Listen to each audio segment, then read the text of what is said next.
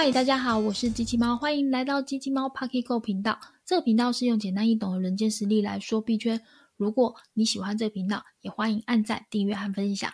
我们今天呢，还是要来继续聊聊这两个礼拜加密货币圈最。令人瞩目最重要的事件就是 FTX 交易所倒闭的这整个事件，还有以及后续的一些影响风波。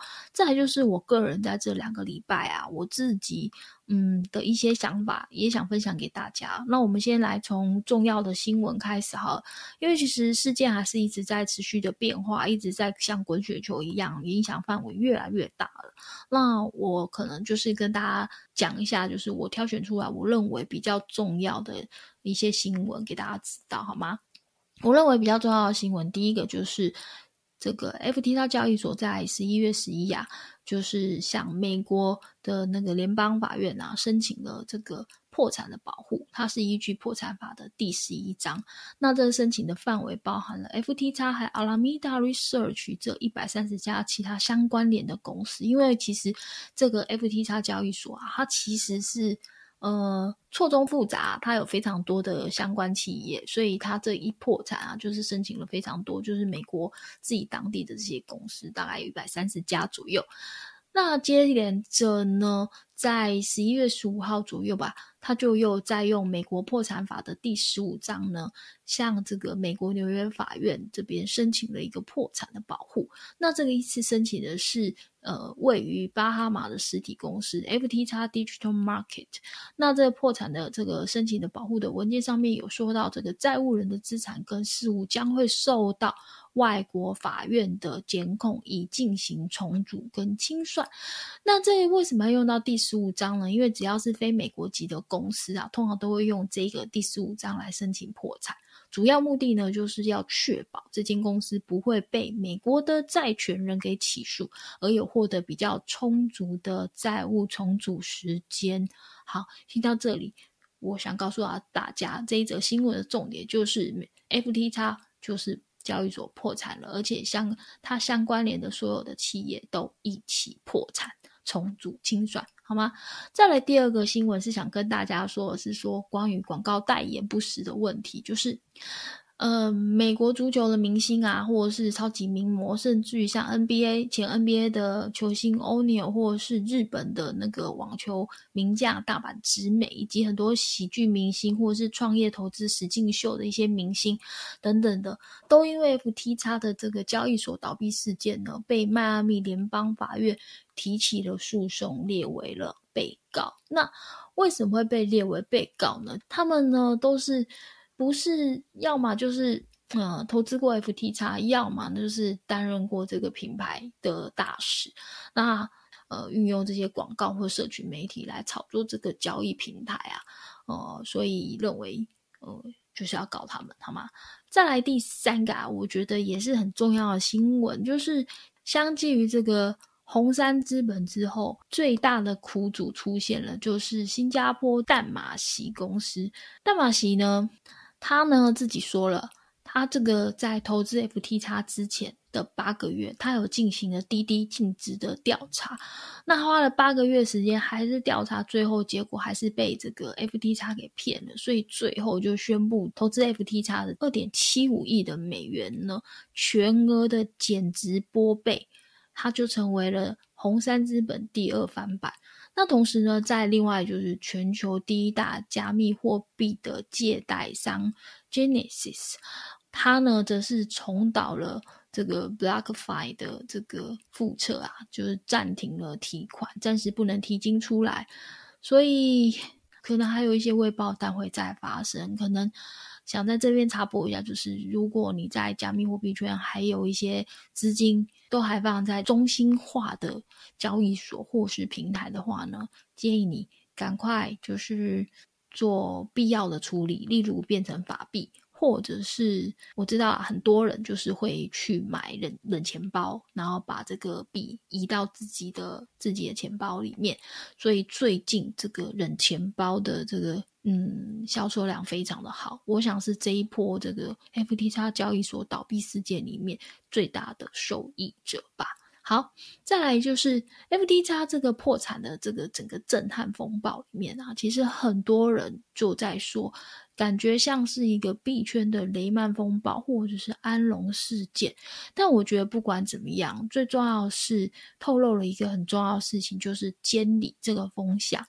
当这个 FTX 交易所宣布破产之后啊，其实美国的财政部部长耶伦他也说到了 FTX 的这个崩溃啊。铺露了加密货币行业的一个最重要的弱点，就是跟实体金融的挂钩太薄弱了。其实就是稳定币这件事情啦。所以说呢，耶伦说他觉得应该要进行非常严密的监管。而不，美国政府在这整件事情之后啊，就是 FTX 的这个交易所倒闭事件之后呢。也已经由总统拜登来发布了行政命令，要研究如何对这个加密货币这个产业呢进行监管。那美国证券交易委员会 SEC 呢，也已经采取了果断行动，要来呃接管整个加密货币行业的运作跟监管的灰色地带。其实他之前并没有这么的呃强，但是因为这个。FTX 交易所的事件之后，看起来就是监理这个风向就越来越明确了。但这个话题，我觉得有一点专业，所以呢，呃，我要把这个话题留给更专业的来宾。猫董律师来聊聊，所以我们这一集就先卖关子。过两三天我就要跟他录音了，我想我会跟他来聊聊这个话题，也请大家期待下个礼拜聊这个加密货币的监管这件事情的一些内容，好吗？请大家期待。再来，我们就要来讲讲有关于链上数据的一些新闻啦。就是根据 Glassnode 的数据来显示啊，这个 FTX 在崩溃后的一周内，其实已经有。将近十七亿美元的价值的这个差不多十万个比特币啊，正在从中心化的交易所撤出，然后储存到离线或的冷钱包里面。那第二个就是有关于骇客攻击这件事情，在 FTX 交易所整个倒闭之后的几天呢？就有新闻传出说，FTX 被骇客攻击啦，然后网页登录不了啊。那当时呢，有这个交易所就说，呃，我已经知道这个，而且掌握了这个骇客是谁等等。但是奇怪的是，过了几天呐，呃，整个新闻就是又有新的新闻披露出来说，这个骇客其实可能就是 SBF 自己自导自演。所以到底是什么呢？不知道。但是呢。刚我们回归到前面讲了，就是美国政府已经就是接手去管了嘛，那整个监理这件事情也开始呃管束当中，所以说呢，理论上监理机构应该或是一些为了做资产重组的这些呃相关人等，应该是正常，应该要把这个这个 FTX 交易所里面到底有多少的资产呐，就是货币啊、代币等等的，应该是。呃，开始进行冻结。所谓冻结的动作，就是可能把它移到冷钱包去，或是其他地方去。所以我会觉得这个地方哪里怪怪，就是诶，到底这个骇客去盗取这个 FTX 交易所的钱这件事情，到底是怎么回事？到底那监理机构进场这件事情，他们是嗯，是不是太晚了呢？还是说到底是怎么回事？不知道。反正我们继续看下去，好吗？好，我想今天的新闻大概就到这边先讲完了。那接下来呢，我就想跟大家来聊聊《逆思维》这本书。其实最近这一两个礼拜发生了这个 FTX 交易所倒闭事件之后啊，其实我也一直在重新思考，说我知道的、我认为的，到底是不是真的？那我也有一些朋友，甚至于币圈的有些人也有私讯我说：“猫猫，我现在该怎么办？”就是。呃，我到底该把钱放哪里，或者是说，嗯，我该相信谁等等的？其实陆陆续续有一些 KOL 也已经开始说出了说，在这个时候你该相信的是自己，而不是别人。那我也是这么认为。可是我下一个问题就问自己说，那我该相信自己吗？我自己的判断吗？那我在前一阵子其实念到了一本书，就叫做《逆思维》。那我觉得在这个时候真的很适合分享给大家知道。来让大家听听这本书哦。其实这本书的最开始有讲到了一个例子，是你我大家都有听过的例子，就是温水煮青蛙。大概把这个书的一小段原文念给大家听听看，就是他说了，或许你有听过，把青蛙丢进一锅滚烫的热水里面，它会立刻跳出来。不过，要是你把青蛙呢扔进了温水里面，逐渐提高水温，青蛙会死掉。这个论点主要是因为呢，它。缺乏了能力去重新思考现在这样的情况，它所面临的状况，没有领悟到眼前温水煮青蛙这样的一个危险，直到呢发现的时候已经为时已晚。然而书上写的这是真的吗？那书上说啊，这个事实是这样，就是如果你把青蛙丢进了滚烫的锅子里面，它会严重的烫伤，不一定逃得出来。而如果青蛙是在慢慢煮沸的锅炉当中呢，当水温开始上升到青蛙热到难以忍忍受时候呢，就会立刻的跳出去。所以书上写啦，重新评估失败的不是青蛙，而是听到故事的我们。我们认真的以为认定说，哎呀，温水煮青蛙是真的，所以我们就从来没有再去费心的质疑温水煮青蛙跟。直接把青蛙丢进滚烫的水里面，到底青蛙在哪一个环境、哪一个环节下是比较危险的？我们从来没有去思考过，也没有去质疑过，所以我们就一直以为温水煮青蛙是危险的。其实我没有去试过温水煮青蛙，还是把青蛙丢进热水里，哪一个危险？因为我也不太敢抓青蛙。但我觉得这整个故事啊，给我重新去嗯审视了自己一下，就是。那么我应该怎么做？尤其像这次面对这个 F T 叉事件一样，书上也有写到啊，就是其实重新思考 rethink 这个事情啊，在我们生活当中的每一个层面，其实不是一个难事。尤其像我们如果面对自己所拥有的东西，像是衣服啊、鞋子啊，或者是嗯。什么笔记本啊，等等这些小东西啊，或者像是退流行的潮衣啊、潮鞋，我们只要一觉得不合适，我们就会立刻的想都不想的，很快就把它淘汰掉，不会再穿上身上，或者是拿来使用。书上就写了，那如果说是我们的想法跟知识过时的时候呢，我们往往不会去觉察，甚至于我们会坚持己见。所以呢，心理学家把这样的一个现象。把它称之为抓住或是冻结。我们很喜欢，我们习惯的会确信自在，而胜过于我们不知道未知的所谓的不自在。我们会在坚信信念之后不会去跟动。所以啊，书上就有写到说，其实 rethink。这个重新思考其实是一个技能的组合，也是一种心态。我们呢，其实已经拥有非常多可以去衡量、可以去评估现况的一些心智的工具。可是呢，我们常常会忘记除锈、整理这样子去进行一些呃过时的观念的一些。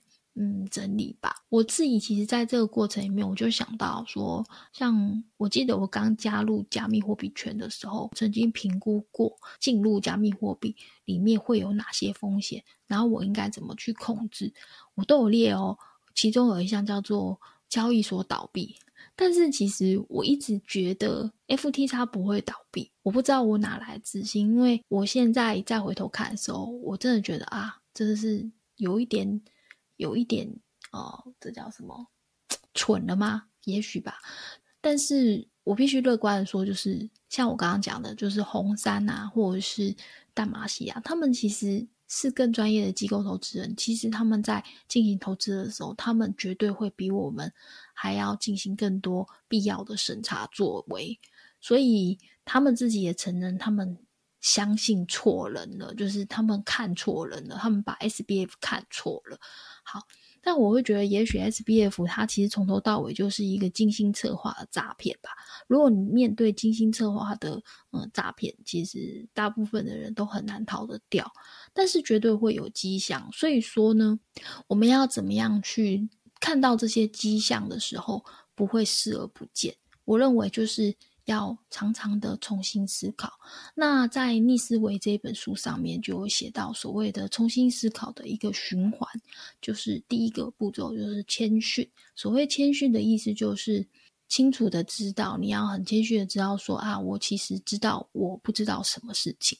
接下来呢，你要进行怀疑，就是辨识出自己的短处，而且呢，开启这个通往怀疑的大门。所谓开始就是，哎，那。